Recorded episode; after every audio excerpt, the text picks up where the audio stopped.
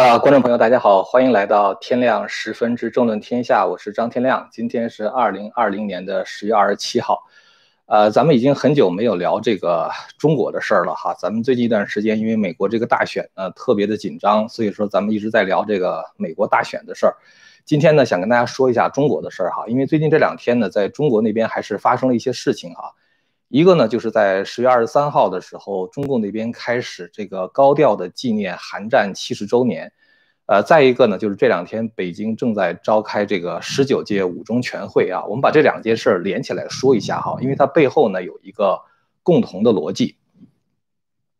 我们先说一下这个韩战的问题哈，就是这个韩战这个事情呢，已经过去七十年了，很多真相呢都已经解密了。所以呢，如果很，如果您要是真的想了解这个韩战的真相的话，从网上搜索一下，可以看到很多的东西。呃，我们会发现，就是很多这个韩战的真相啊，真的是颠覆了这个中共对历史的这个叙事。呃，但是的话呢，我觉得中共的那些领导人，他们仍然沉浸在就是过去那种历史的叙事当中啊，就是说这个中共是这个好像是一种抗美援朝、保家卫国啊，一场正义的战争啊，然后的话跟美国打了一架。而且好像是还没打输啊，所以就觉得还是很值得宣传、很值得吹嘘的样子，呃，但是呢，实际上就是这个韩战，我们看到它给这个北韩呢造成了极为严重的这种灾难性的后果，呃，这个事儿呢，咱们一会儿再说啊。呃，我们想说一个什么问题呢？就是说这个韩战的爆发和美国的反制的话呢，其实跟现在的中美贸易战有一个非常相像的地方，呃，就是在这个一九五零年。六月份的时候，我们知道，在六月二十五号的时候，这个金日成呢，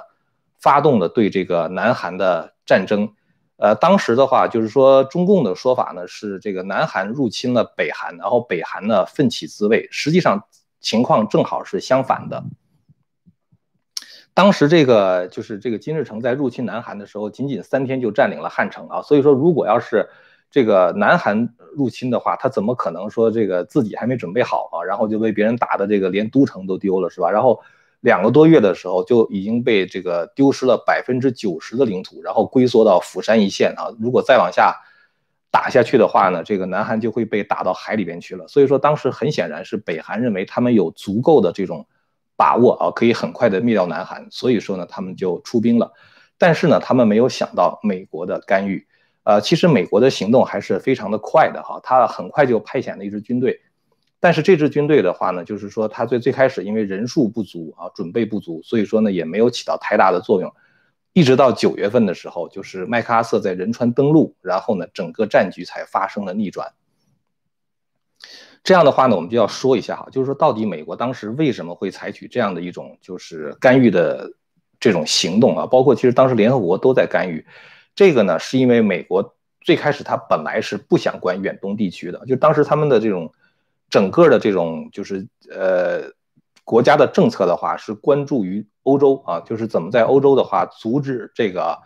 就是这个社会主义国家的扩张。但是呢，他们很快就发现，就是社会主义国家的话，他们不会愿意局限在一个国家啊，他很可能会希望扩张到其他别的国家去，嗯。所以，这个韩战爆发之后的话呢，其实美国人的想法就是，如果这样的事情发生之后，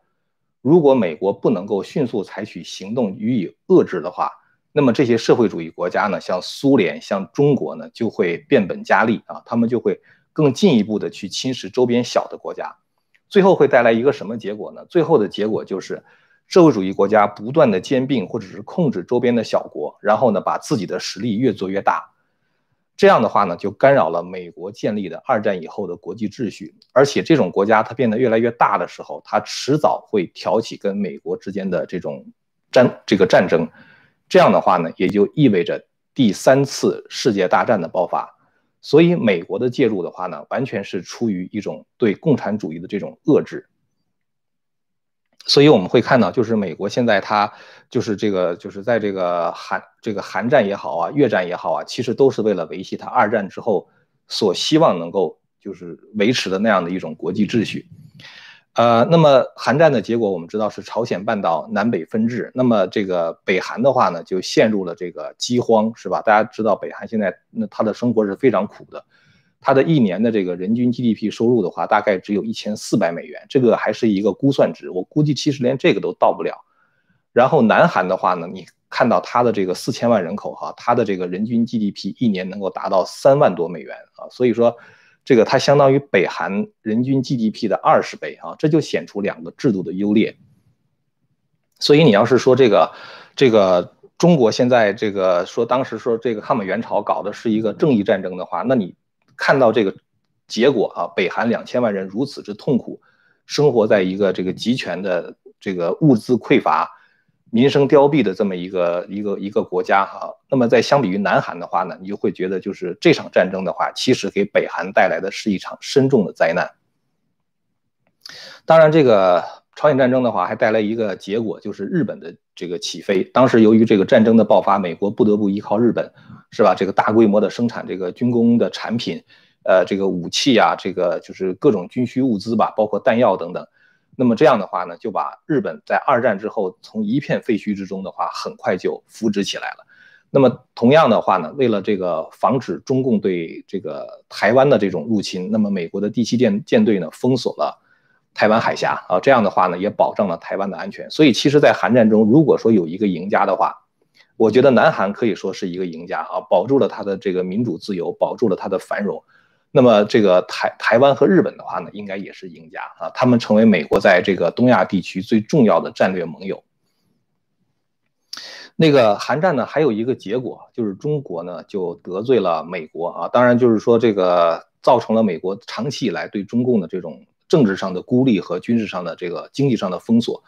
那么还有一个结果的话，就是中国跟苏联的关系呢也变得很糟糕。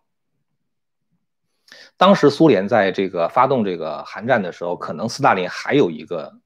这个这个想法啊。我看到这种东西的话，你要说的是阴谋论也行。就是当时其实这个毛泽东的话呢，是希望美国能够入侵中国的啊。他入侵中国的话，他觉得，因为他肯定干不过美国呀，是吧？所以他就可以有足够的理由去请求斯大林支持他搞出核武器来啊。他想用这样的一个一种方式的话，获得核武器。那么这个苏联的话呢，当时斯大林的打算是在二战期间，苏联生产了大量的这种军需物资，这些物资的话，如果不能够用于战争的话，很快就要报废了，是吧？那报废的话，不等于是一种资源浪费吗？所以发动韩战之后呢，苏联就把这些武器呢都卖给了中国，这些武器弹药等等，它不是免费的啊，所以后来中国呢不得不就是还债，在这个，在这个就是一九。五九年到一九六二年，中国有三年大饥荒嘛，是吧？这三年大饥荒的话，就是中共在这个还债，其中很多是包括在韩战时期从苏联那里借的债务啊。所以后来这个韩战的结果是中国跟美国的关系搞坏了，中国跟苏联的关系呢，其实也搞坏了啊。这样的话呢，中共就进入一种模式，这种模式的话，就是习近平现在所说的内循环。所以大家可以知道，就是我为什么讲韩战和这个。中共现在这个十九届五中全会哈，这个“十四五”规划讲内循环，把它放在一起讲，是因为这个后边的话有一个共同的思路和一个共同的结果。共同的思路的话，就是美国之所以干涉这个朝鲜半岛的战争，然后呢干涉越南，是因为美国要维持这个二战之后的国际秩序。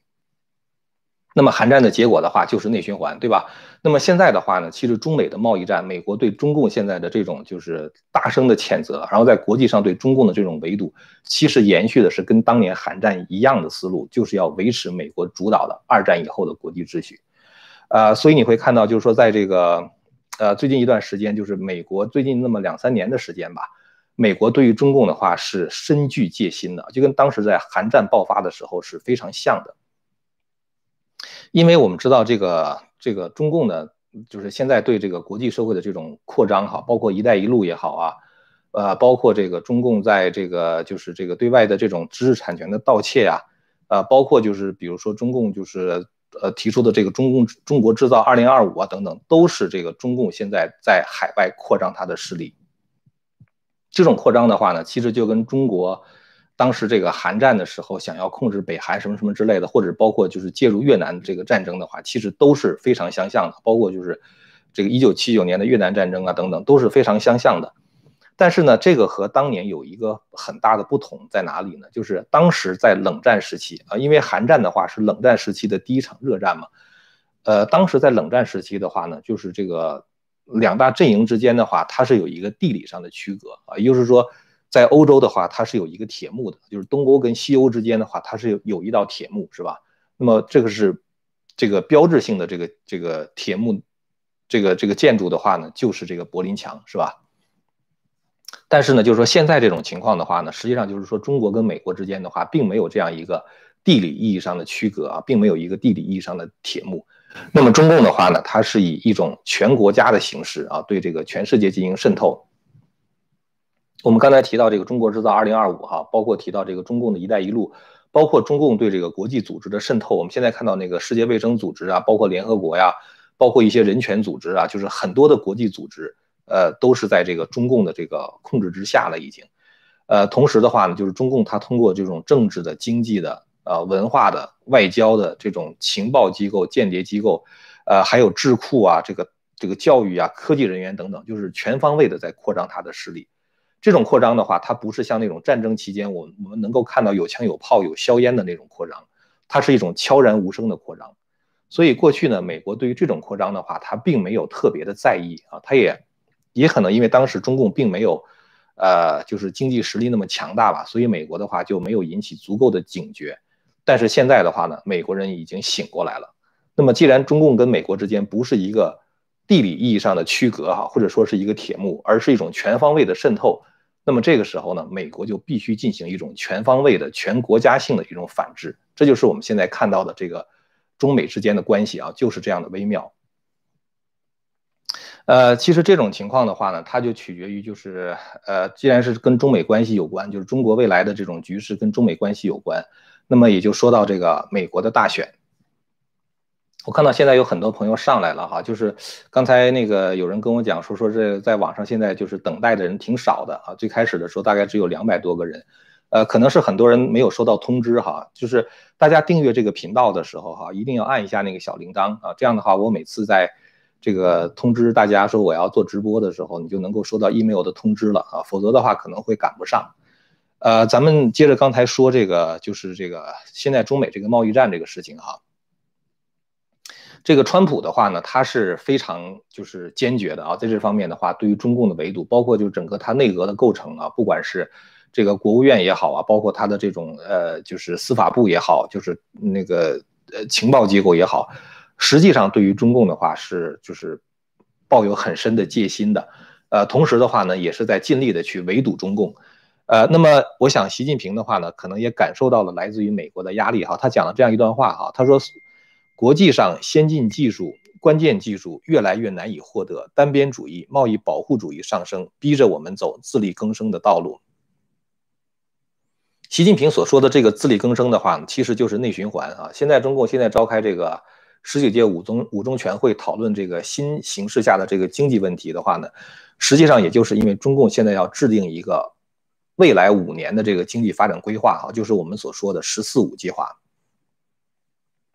中共的话，它是每隔五年会制定一个五年计划，就是从中共夺取政权之后就开始每五年做一个五年计划，就是工业发展呢，就是这个呃这个这个这个科技的发展呢等等，它都要做这样的一个规划哈。那么在一九六三年到一九六五年期间的话呢，有所中断啊，所以说他现在就改成每逢五逢十的时候就开始制定下一个五年计划。这五年计划呢是从明年的时候开始实施的哈。其实呢，这个经济发展是很难进行这种五年计划的啊，因为过去经济发展的话，你有一定的这种，呃，就是怎么说呢，它的变化比较少啊，你大概可以说我过五年，五年之内我想干什么干什么。但是现在的话呢，随着这个全球化，就中共呢，就是整个这个中国呀，已经深度的融入国际社会，所以说有很多东西的话，它是受到这个外部环境的影响啊，受到这种国际局势的影响。再一个的话呢，就有很多不可预测的因素因素哈，比如说战争的爆发呀，呃，疫情的爆发呀，呃，这种就是科技的发展啊，互联网的出现等等，这些东西的话是是你根本就没有办法预见的。所以说，中共现在做这种五年计划呢，它就。改了一个字啊，就不叫五年计划了啊，改成叫五年规划啊。这种改动是从二零零六年的时候开始改的，也就是说呢，它不再做具体的那种计划，而是提供一些指导性的意见。当然，这种指导性的意见呢，它也有其中有些它是有硬指标的啊，比如说互联网的普及率啊，啊，比如说经济增长的速度啊等等，是吧？它是有硬指标的，包括脱贫啊等等。那有些东西的话呢，它是没有硬指标的。也就是说呢，它是在讨论一些关于某些这个资源配置的问题啊，对于哪些产业进行扶植的问题，讨论这些问题。呃，因为这个中美贸易战呢，就是现在全球看中共都不顺眼，是吧？这个我们之前做节目的时候时候曾经谈到过，说全世界现在有百分之七十到百分之八十的国民就是对这个中共呢抱有恶感，呃，所以呢，这个现在这个“十四五”规划呢，由于这种国际形势的变化，恐怕必须要调降就是预期的经济增长速度。那么这个增长速度的话，在“十三五”的时候是说这个大概。呃，每年是百分之六点五啊。那么在“十四五”规划中的话呢，就是估计他们可能会调降到百分之五，甚至有人说是高盛的一个分析师师哈，高盛的分析师说说根本就可能不再去规定这个经济发展的速度啊，就 GDP 增长的速度。啊，这个其实我们从今年那个政府工作报告的时候也能看出来，今年在召开那个那个两会的时候，就李克强就没有对今年的这种经济增长的速度提出一个。具体的指标哈，那那确实是因为很多东西是失控的啊，就是是难以控制的。呃，习近平呢，虽然他是在这个经济发展的时候，他是讲说是以这个内循环为主，是吧？实现这个国际和国内的这个双循环。但是你要看习近平做的事儿呢，呃，就感觉好像是有一种要自绝于国际社会的感觉。就是今天有一个朋友发给我一个链接哈，就是说中共中央电视一台开了一个。呃，叫英雄儿女啊，这个纪念韩战七十周年的晚会，这晚会你看啊，就是那种很恶心的政治宣传啊，就是，你看那个晚会的时候，你有一种就是样板戏跟那个文革又回来的那种感觉，呃，而且就是中美关系本来已经很紧张了，是吧？但是习近平现在还是在宣传说说我们当时跟这个美国打了一仗啊，然后的话好像自己还打胜了一样。所以这里边的话呢，虽然我们讲这个韩战呢，其实是金日成挑起的啊，然后中国人民被迫参加的一场非正义的战争，呃，但是习近平对这些东西可能是无感啊，所以说，呃，习近平的头脑中的话，跟美国干了一仗，是一个能够显示强人本色的一种资历啊，所以说他现在宣传这个东西的话呢，其实也是宣传一种。就是反美的情绪啊，同时呢给自己打气啊。就当年我们跟这个美国都敢干一仗啊，我们现在的话还是敢干，是有这样的一种意味。所以这种情况的话，他才会组织一个非常豪华的阵容啊，来庆祝这个七十周年，韩战七十周年，让所有的七个政治局常委，包括第八个啊所谓的准常委王岐山呢，都出席这个纪念大会，是吧？然后你会看到在京的政治局委员呢，中央书记处书记啊。什么国务委员呢，中央军委委员等等都来参加，所以这个实际上就是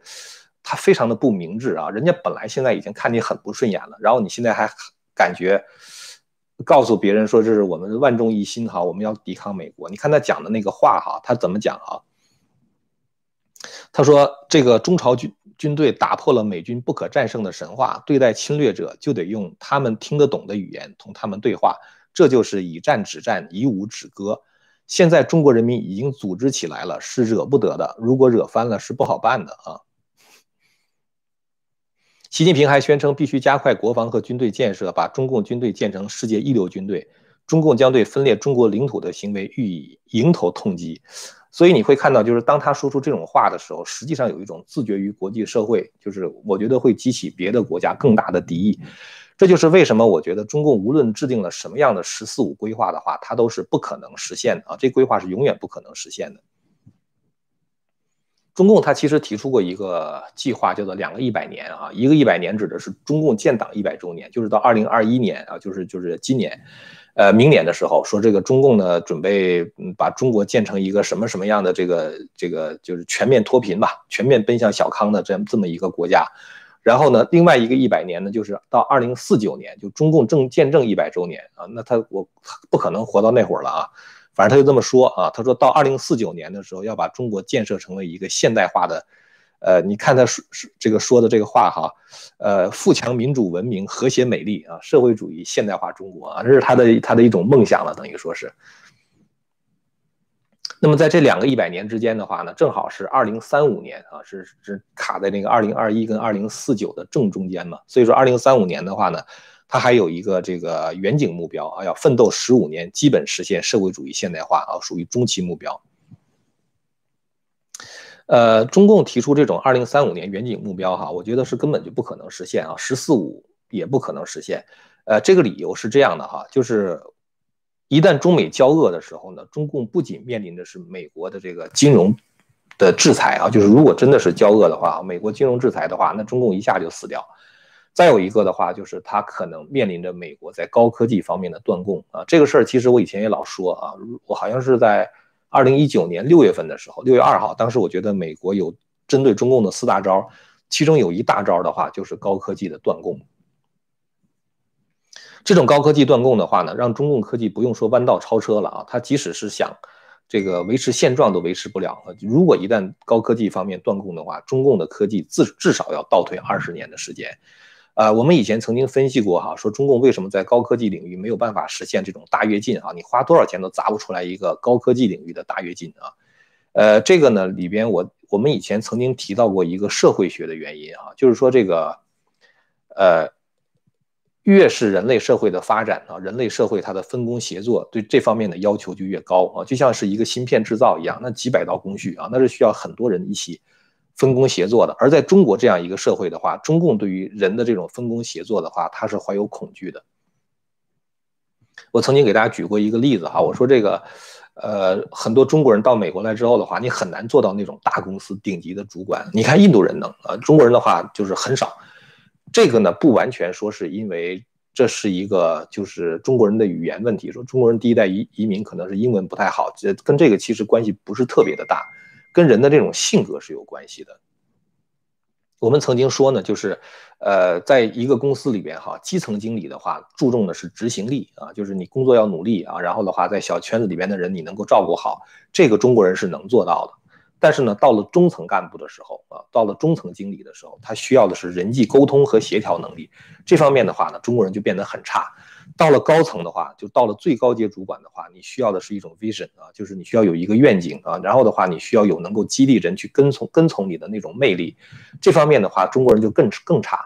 这主要原因的话，就是中共呢，他对于这个人和人之间的分工协作怀有一种恐惧，他觉得如果你们人和人之间能够这样协作的话，你们就可能形成一种对抗政府的力量。所以中共为了管控社会的话，他希望每个人都变成一盘散沙。人和人之间互相都不信任啊，这样的话你就没有可能去团结起来，然后的话呢去对抗这个集权政府。所以中共从小就开始扼杀人的这种能力。那当然扼杀的结果呢，你在国际上这种分工协作的话，其实你也很难跟别人协作。坦率的讲，如果不是外国人到中国来哈，就是说就是提供很多除了这个资金和技术之外，还提供很多先进的管理经验，包括这种质量控制等等。如果你要让中国人自己做的话，在中共的体制下，我不是说中国人不好，中国人就是说，在这个古代，我们看到他们做做事情是很认真，是吧？然而且就是做东西做得很精美。但是在中共的体制之下的话，那人就混事儿啊，对付事儿，然后人和人互相之间的话都是互相不信任。所以那个如果没有这种质量管理的话，那中国人做的东西的话是很差很差的。所以你会看到什么呢？你会看到就是说，在国际社会上，这个中国制造几乎是一种就是属于那种，呃，质量很差的那样的一种代名词了。已经，那就是因为，在管理这方面，就像我刚才讲的哈，就是说这个你需要有那样的人啊，具有那样的素质才能够进行管理。而中共的话是拼命的打击这样的素质啊，就是他为了管控社会，他就让人变得就是一盘散沙啊，做事情不认真。除了这个社会学的原因之外的话呢，我还想提另外一点，就中国人的心态已经被中共给搞坏了。什么心态呢？就是一般来说哈，就是这个，呃，你要是想发展高科技的话，你需要做这种基础科学的研究啊，数学呀、物理呀、化学呀，比如说这种材料力学呀，就是各种新材料的开发等等哈，包括就是这个那个像数学这样的东西，很多东西啊，它都是。需要这个人能够耐得住寂寞的。我曾经就是因为我是搞那个电子工程的啊，我的博士是电子工程学位。呃，他呢那个就是我知道那个光纤通信哈，发明那个就是光纤通信的那个人叫做高锟啊，他是呃香港的一个一个物理学家，他当年在英国的时候那个做实验，就把这个光纤通信这事儿给给给试验成功了啊，在实实验室试验成功。那个时候是一九六六年。这就是一个属于基础科学研究，这是属于物理方面的研究嘛。然后呢，一直到一九九六年，九六年吧，大概三十年之后，光纤才开始大规模的商用。就是从它研究出来到商用的话，中间经过了三十年的时间。然后他获得这个诺贝尔物理学奖是二零零九年，那已经是四十三年以后的事情了。所以说什么意思呢？就是说你做一个东西啊，就是说你坐冷板凳的话，相当于像他这样的人，就是你坐冷板凳的话，你真的要能够坐几十年才行。还有你知道，就是说现在这个就是计算机通信不是有一个加密算法叫 RSA 哈？我不知道有多少人是搞这个东西的。就是我当年去上课的时候学这个东西 RSA 算法。那 RSA 的话，算法就是属于那种加密算法，就计算机通信的时候就需要这种加密嘛。这种加密的话呢，它是基于数论的，就是 number theory 啊，就是基于数论的。这个数论的提出者呢是是这个就欧拉定理，它是在两百多年之前提出来的，也就是一个数学家两百多年之前提出这样的一种数数论哈，就是数学理论，就数字的那种理论 number theory 哈，一直到两百多年之后的话才能够找到应用。所以说就是等于是这样的一个理论的话，做冷板凳这个理论就做了几百年的冷板凳。那你再看中国现在人的心态是一种什么心态？有多少人愿意坐冷板凳？冷板凳坐几十年，甚至可能在有生之年都看不到自己的成果得到应用呢？是吧？所以你会看到中国的这种基础科学研究的话是非常薄弱的。所以你也会看到，就是最优秀的人才啊，中国最优秀的人才，他不是搞基础科学研究，他是干嘛？他去搞搞金融啊？他觉得。呃，其实搞金融有很多人的话，他是数学家啊，就是他数学好，他算的比别人明白啊。这样的话，他投资的时候，他算概率也好，或者算什么发展趋势也好，他算的比别人明白，他能赚钱。很多学数学的人都去搞金融去了啊，就他根本就不是做这个基础研究。所以就是说什么呢？中国整个的这个教育体制的话就是这样啊，整个社会的氛围就是这样一种急功近利的氛围。所以呢，就是当你基础研究跟不上的时候，你在高科技领域是不可能实现弯道超车的啊，你是不可能实现重大突破的啊。所以你会看到，就是这个中国的大学也是啊，它不是这个搞研究啊，它也不是说为了培养人才，他都是为了弄一个什么项目啊。习近平现在现在说区区块链了啊，习近平现在说说说什么什么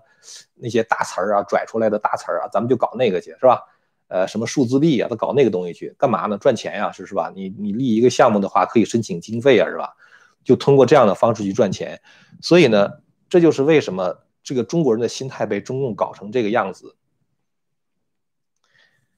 当这个芯片断供的时候，中国人才发现，原来这个芯片上百道工序，那么多的关键领域啊，就是因为每一个领域的话，你都得。掌握的话，这个芯片才能够做出来嘛。就每一个关键领域的话，中共竟然连一个关键领域的科技都没有掌握啊！所以这就是这个中共治下必然会出现的这样的一个结果啊，就是人的心态没有分工协作的精神啊，然后的话急功近利啊，不搞这个基础研究。你想中共他想搞什么二零三五年的什么远远景规划呀，什么什么十四五之类的，你科技上跟不上的话，你什么都跟不上。所以呢，我想说的是，呃，中共一说说什么二零三零年、什么二零三五年远景规划什么之类的，我们就不说中共能不能活到那一天。当然，我估计中共可能连十四五都活不过去哈。但是就是说，只要中共在的话，中国的这种，呃，科技啊，中国的经济的话，是是是好不了的啊。呃，这个我今天想跟大家说的就是这些了哈。我们从这个韩战。呃，引出了这个美国当时为什么卷入韩战，是因为为了维持这个二战之后的这个国际秩序。然后我们从这个国际秩序的话，讨论到这个贸易战的问题啊。由于贸易战的话，造成中共呢可能会进入内循环。然后我讲了一下中共为什么内循环是走不通的啊，就是我们刚才提到的那两个原因。呃，我今天其实真真正跟大家想说的就就这么多哈，就是我们今天这个时间其实也是开始的比较晚的，因为我下班到家的话，基本上就快九点了，所以。准备准备的话，大概也就是十点才开始。嗯，呃，大家如果要是对我们谈的内容感兴趣的话，大家请订阅一下这个频道哈，因为我们十月三号的时候会这个讨论这个美国大选的问题啊，我们会有直播。呃，而且呢，就是最近一段时间，可能美国大选还会有很多的新闻爆出来。今天晚上我刚刚看到，我没有看到那个视频哈，就是那个 Tucker Carlson，就是 Fox News 那个 Tucker Carlson。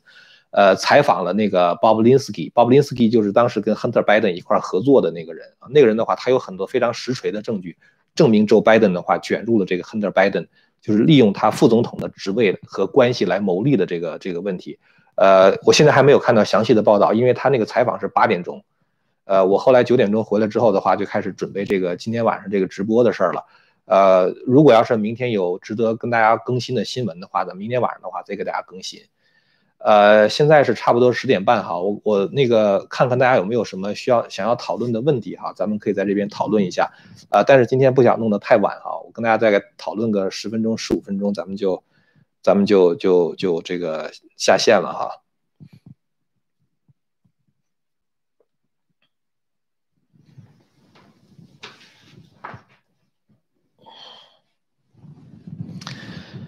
呃，一一位叫做亚洲自由的朋友问，为什么中共会不断做一些矛盾策略打自己？愚蠢，愚蠢啊！这习近平真的是非常愚蠢。有的时候我看他做那些事儿啊，我都觉得这个这个这个人真是挺可笑的啊。就是，呃，你像他这个宣传这个抗美援朝七十周年，我觉得是一个特别特别愚蠢的一个举动。有人说他是这个这个这个搞大内宣啊，就是宣传给中国老百姓看的。你这个完全没有必要嘛？就是你宣传完这个之后的话，你美国人也看见了，人家本来就怀疑你是吧？你对我到底是什么想法啊？是吧？你原来你播一播什么，呃，那个抗美援朝的那些剧啊，什么之类的，什么上甘岭啊之类。中国原来跟美国一关系不好，他就播上甘岭什么之类的，是吧？抗美援朝，你播播就算了，是吧？那就算是你这个宣传部门的宣传。你现在你搞一个七十周年纪念会，七个常委。在京的所有政治局委员，包括什么中央军委委员、国务委员、什么什么人大副委员长、政协副主席之类的全参加，你什么意思，对吧？你是不是还想再打一次寒战，是吧？你美国人肯定会这么想嘛，对吧？所以人家肯定对你更怀疑，是吧？就是更抱有戒心了。呃，所以我觉得你说为什么不断做一些策略打自己，那只能说是出于一种就是对这个国际局势看不清啊，对自己的这个实力看不清楚。呃，一位朋友问：如果中共没了，请问联合国有可能改组吗？呃，其实如果中共没了之后的话，那个联合国我估计可能会变化非常之大的啊。联合国现在是变成了一个大家吵架的地方啊。然后的话，中共通过渗透联合国的各个组织去控制联合国。呃，如果中共没了之后的话呢，呃，其实如果你要是从我的这个对这个世世界的认知和理解来说的话，那个。呃，整个国际格局的话，都会发生特别大的变化的啊，就包括美国的左派可能都会衰衰落的啊。呃，当然就是说这个左派他们有一个，你可以说是阴谋或者是计划，就是通过这样的国际组织来控制，呃，或者说来压制这个资本主义这个这些社会啊，比如说像美国这样的哈，美国这样一个社会的话，它毕竟是一个。就是民主社会是吧？所以民意是非常重要的，是吧？他他不管制定什么政策的话，他需要听听从民意。同时的话，他有一些国内法啊，像宪法呀，包括一些国内法在约束这个政府的行为。但是呢，就中共他想通过一种，也不说中共了，共产党啊，就是包括这个中国的这种这种暴力革命的这种共产党，包括在美国现在这种左派啊，就是属于共产主义分子，他们的计划的话呢，是通过这种控制这个联合国这样的组织，他觉得是一个国际组织。他制定一些国际法，然后呢，让国际法高于国内法，这样的话就是等于在国内立法的时候，美国是国会，国会是国会议员是民意代表嘛，你得听老百姓的。但是突然间从外边来了一个国际组织，而那些人的话，他根本就不是被选举出来的，那么他们在制定法律的时候，他不会考虑你美国具体的情况，他也不会考虑你美国的民意，他就可以把这个国际法强加给你，然后的话呢，限制你的发展。咱们那个前两天不是那个川普说那个退出巴黎协定是吧？那个那个 Paris Accord 是吧？为啥？就是因为那是一个国际组织。完了之后，他强行的要求美国，你每年拿出几十亿去补贴中国，帮助中国去治理环境什么之类的。那这个东西是一个国际组织，然后奥巴马又加入了是吧？又听他的，那美国就这么干了。他没有美国的民意支持啊，也不是符合美国的国内法，完全不符合美国利益的。所以就是说，很多现在联合国。就是做的事情，其实对美国是伤害非常大的。呃，其实当年建立联合国的那个人，好像就是一个苏联的间谍，好像是。呃，这个我要我需要去查一查。有一本书叫做《魔鬼在统治着我们的世界》，大家可以去查一下。那里边提到联合国建立啊，那里边提好像提到有这么一件事儿。呃，我希望我的记忆是准确的哈，但是大家自己去看一下那本书啊，看一看这个。那是他们控制这个美国的一种方法，所以我想，如果没有共产党的话，如果没有中共的话，我估计可能联合国的它的那个很多职能的话都会发生变化的。呃，还有一位朋友问，加州的这个 Electoral College 的五十五张选票，控制这些选票是哪些人？呃，这个事儿是这样哈，他那个选举人票哈，就是你说的这个是五十五张是选举人票。这个选举人票的话呢，它是跟这个州的人口是有关系的。选举人票它是根据这个州的这个国会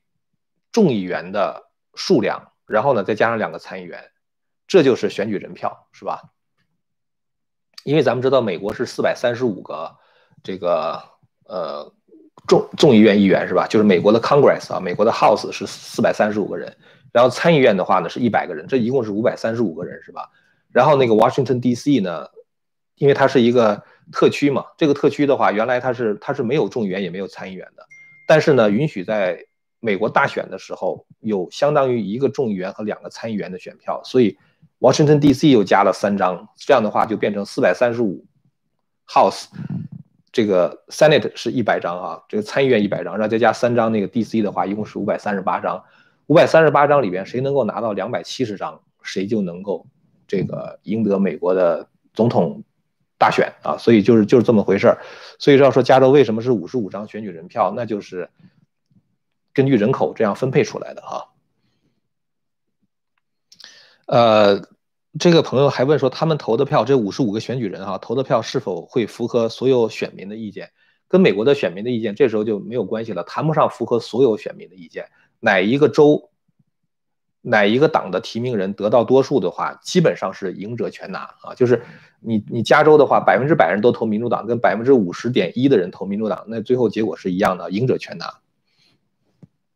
只有两个州是例外的啊，一个是缅因州。还有一个是那个内布拉内内布拉斯加州哈，只有这两个州是例外的啊，它是分区的。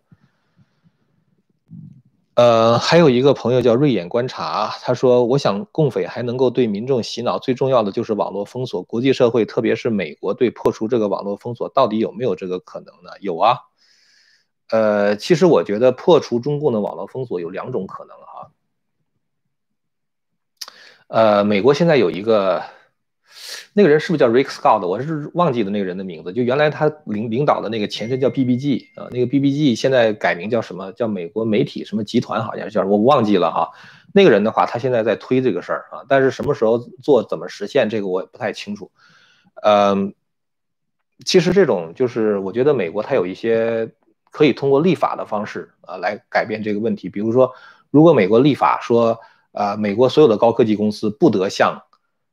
呃，其他别的独裁国家输出这种封锁网络的技术，我也不提中国，我就说独裁国家有人权严重人权问题的地方啊，美国高科技公司不能够去帮助他们去去建造这种防火墙。如果美国真有这种国内法的话，然后就可以强迫所有美国的企业去执行。那像 Cisco 啊，像 Juniper，就是很多那种美国大的这种，就是像那个生产生产那个这个防火墙的那些。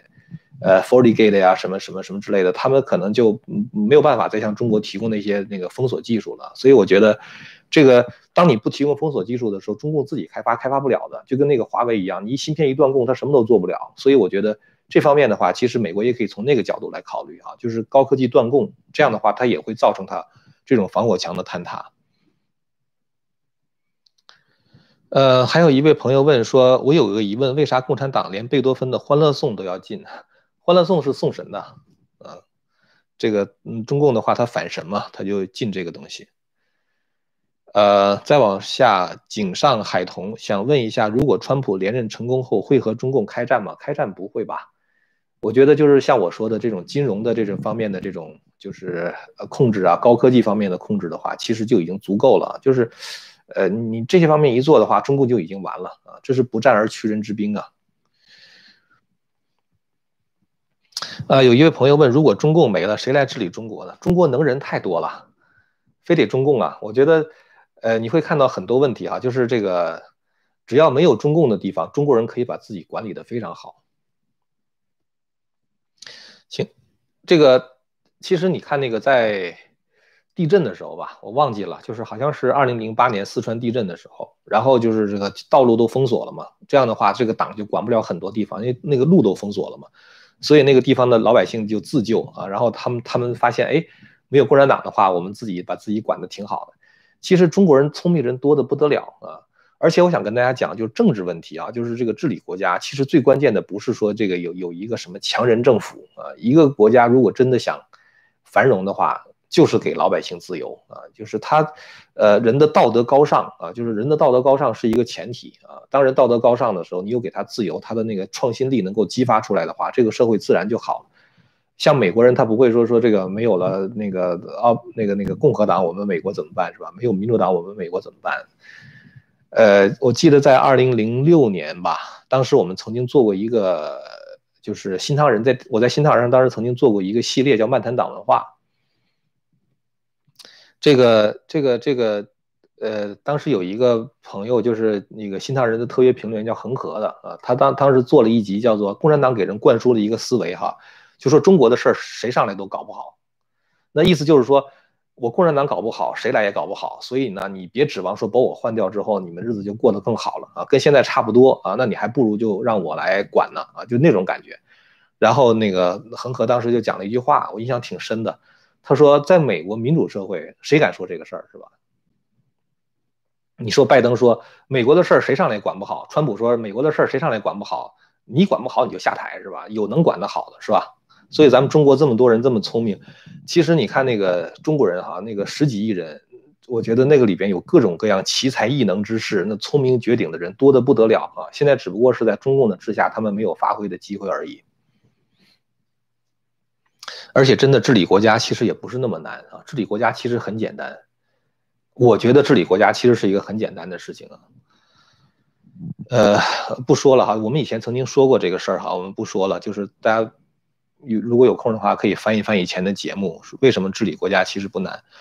呃，有一位叫做 Golden，呃的同这个这个这个观众问，像联合国、世卫、欧盟这些国际性组织会随着共匪的灭亡而解散吗？啊，这个事情差不多是那样哈，刚才已经回答过了，解散倒不一定，但是整个合作方式肯定会不一样。没有中共的渗透之后的话，大家可能更容易在一个平等讨论的基础上啊，就是没有抱着那种我是是要害你，抱着那种阴谋的那种感觉，就是去去去做事情了。呃，一位叫做唐瑞的朋友问说，民主党和共共产主义为什么那么相似？呃，其实那个当时这个。五十年代的时候，有一个人叫 Skousen 啊，我不知道大家听就是这个听说过没听说过这个人？他写过一本书，叫做《The Naked Communist》，就裸体的共产党人。那个里边的话就提出了共产党控制美国的四十五个目标，其中有一个目标就是要控制美国一个到两个党。所以民主党现在已经被这个就是这个这个这个这个共产党已经给控制了啊。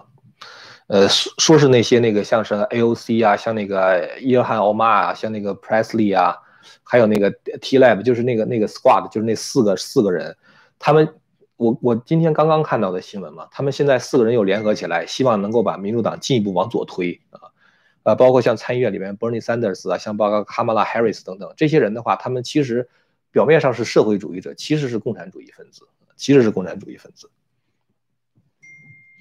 为什么许多美国人还看不出来？为什么美国人看不出来？我觉得就是教育的问题啊，教育的失败，从小就给你灌输社会主义是好的啊，然后就仇恨美国的历史啊，仇恨美国的信仰。呃，有一个叫韭菜，怎么叫这么一名啊？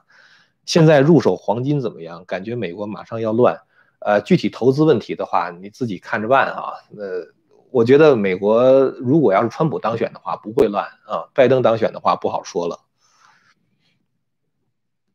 有一叫 Paul 的朋友问，可否谈谈美国大选后两岸局势可能的变化？呃，如果川普当选的话，我认为美国会快速的推动跟台湾之间的这种外交关系的升级啊，升级到什么程度？呃，我觉得，如果你要让我说的话啊，我觉得建交的话是一个完全可以想象的事情啊，或者跟说中华民民国复交是完全可以想象的事情，而且中共绝对不敢做任何事儿啊，中共绝对不敢以这个为借口去打台湾的。嗯，还有一位朋友问说，全球集体左转左转左转是一种趋势吗？有什么办法扭转吗？重建人的信仰和道德，没有别的办法了。当人觉得我愿意不劳而获的时候，当然觉得我愿意我不愿意控制自己的欲望，我想沉湎于什么性啊、吸毒啊这种享乐的时候，这个时候的话，你就被政府控制了，因为除了政府。给你钱之外的话，你你没有什么其他别的来源嘛，是吧？你你等于是把政府，就是需要政府养起，把你养起来。政府怎么养你啊，对吧？政府只能去欺负那些努力工作的人。那努力工作人这么被欺负的话，他们也不愿意努力工作，这个社会的经济就完了。社会经济越完蛋的话，大家又觉得越觉得说我们需要一个强有力的政府，这样的话他就反过来更会加强政府的那个那个权力啊。其实这是左派控制政府的一个控制选票啊，就是包括把这个社会带向带向这个这个社会主义、带向共产主义的一个特别重要的手段啊，就是让大家依赖这个政府嘛。所以我觉得就是说人要知道，就是说你挣的每一分钱。你是应该自己付出劳动挣来的，然后在劳动的过程中的话，你不光是要勤劳，你要跟别人协作啊，然后的话对别人要有一种就是就是，呃关心呐什么之类的，这样的社会它是一个良性的社会，然后人要恢复对神的信仰，重建道德，这样的话左派就无可奈何了。所以你会看到共产主义的出现，它伴随着一个东西，或者说它是以一个事件为前提的，就是断绝人对神的信仰。为什么在一八五九年，你知道大家知道一八四八年共产党宣言发表是吧？一八五九年这个物种起源的发表，这个事情都是配套的。呃，呃，我我不是以前多次讲吗？共产党背后它是有一个邪灵，这是一个邪教啊，它背后有一个邪的东西啊，就像是那个魔鬼一样，就像那个撒旦一样，它有那么一个东西控制的啊，所以它这些东西的话，它都是配合起来，一步一步把这个社会带成带到现在这个样子的。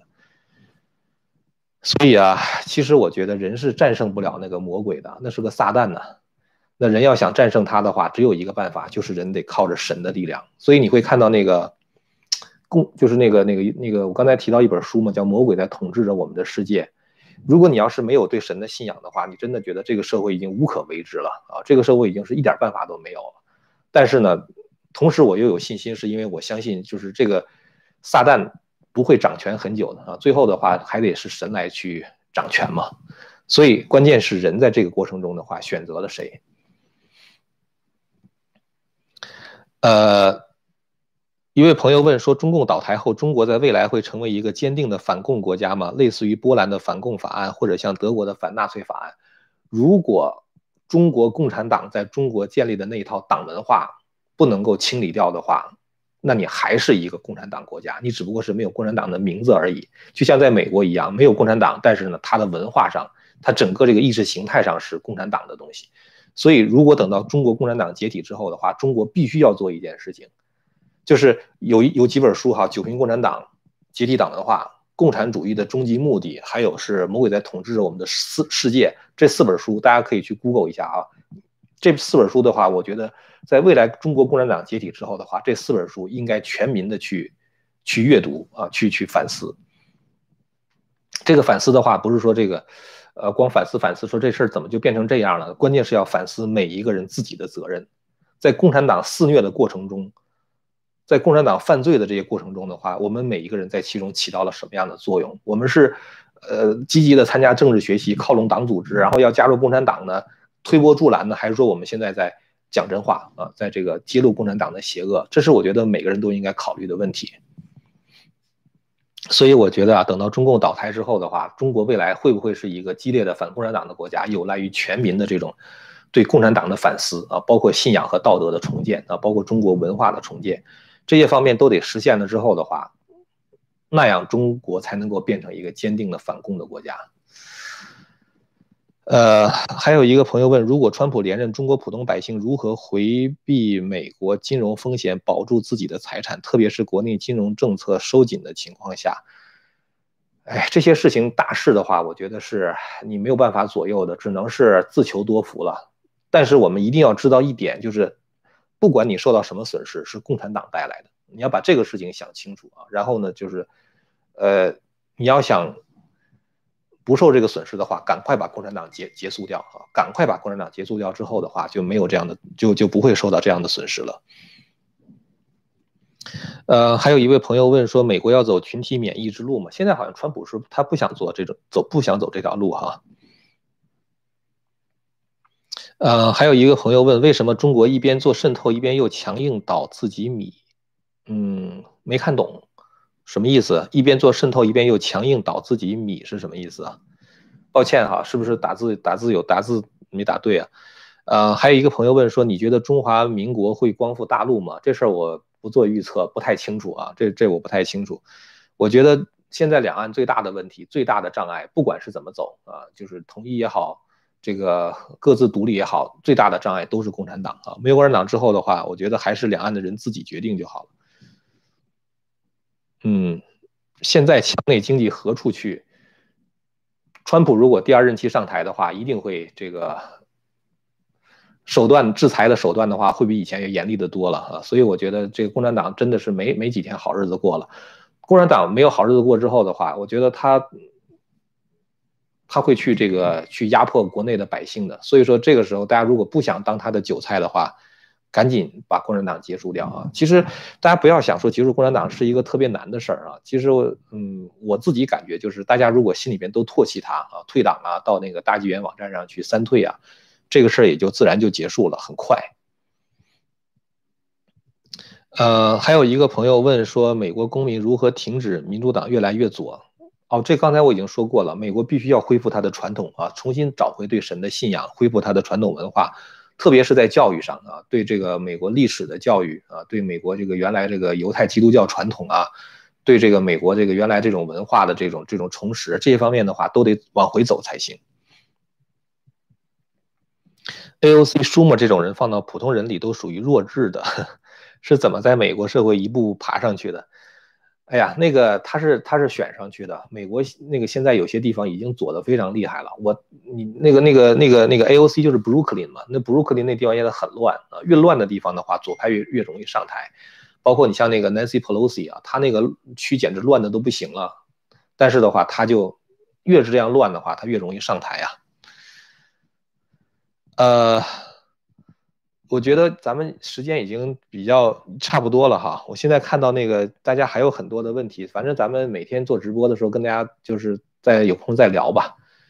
呃，今天就到这儿了哈，谢谢大家的收看啊，咱们那个感谢刚才有几位朋友就是呃赞助这个频道，呃大家别忘了就是订阅这个频道和打开那个小铃铛啊，这样的话就是我们下次直播的时候你就能够接到我们的那个通知了。咱们下次节目再见啊。